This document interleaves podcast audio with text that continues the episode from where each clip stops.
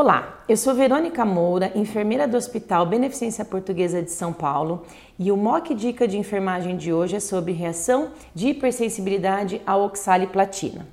A oxaliplatina é um quimioterápico presente num arsenal grande terapêutico na oncologia, em especial para o tratamento de primeira linha dos tumores de cólon. A oxaliplatina tem um perfil de toxicidade que inclui citopenias, é, neuropatia periférica, fadiga e também as reações de hipersensibilidade infusional.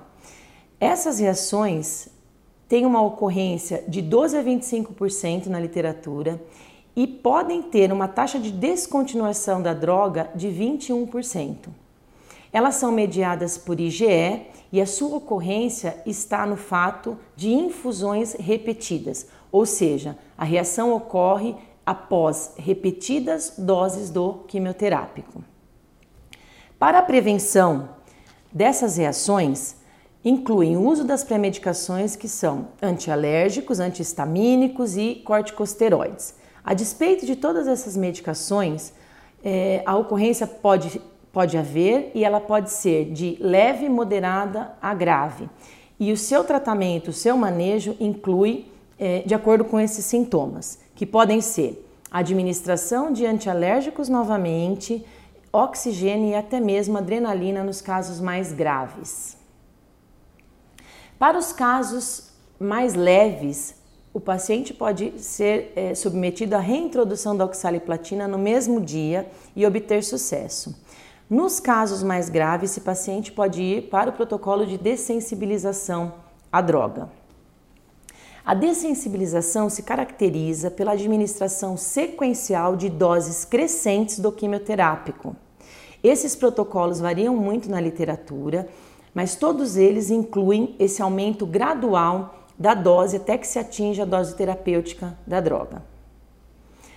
Para a realização desses protocolos de dessensibilização, eles devem ser feitos em hospitais preparados com uma equipe qualificada no atendimento às hipersensibilidades infusionais, assim como a disponibilidade de drogas antialérgicas, de oxigênio, material para intubação eletraqueal e também para traqueostomia de urgência para os casos de anafilaxia. Existem vários protocolos disponíveis e aqui na BP nós utilizamos o protocolo de dessensibilização em 12 etapas onde a dose total é dividida em três soluções com doses é, diferentes, com, com concentrações diferentes, e essas soluções são infundidas gradativamente com aumento de 15 em 15 minutos da velocidade de infusão, se bem tolerado pelo paciente. Nossos pacientes são monitorados e os sinais vitais são verificados a cada 15 minutos. Em nossa experiência, a dose total é atingida com mais ou menos 6 horas de infusão. O que nós vemos é que os pacientes conseguem receber, ser reintroduzidos à oxaliplatina com sucesso e conseguem finalizar o tratamento de escolha com sucesso.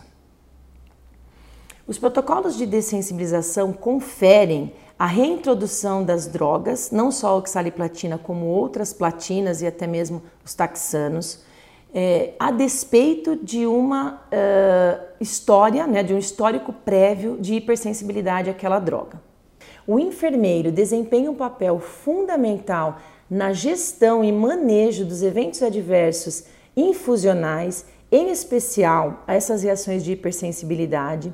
Ele é a testemunha, principal testemunha no momento dessa reação e pode fornecer informações precisas e seguras para o médico prescritor, para que ele possa definir para as, para as administrações futuras a oxaliplatina se vai fazer ou não essa dessensibilização.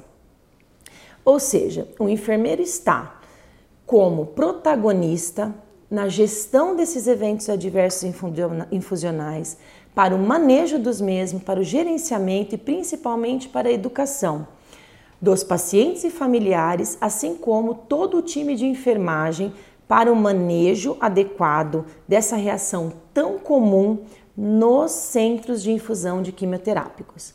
Essa é a dica do mês.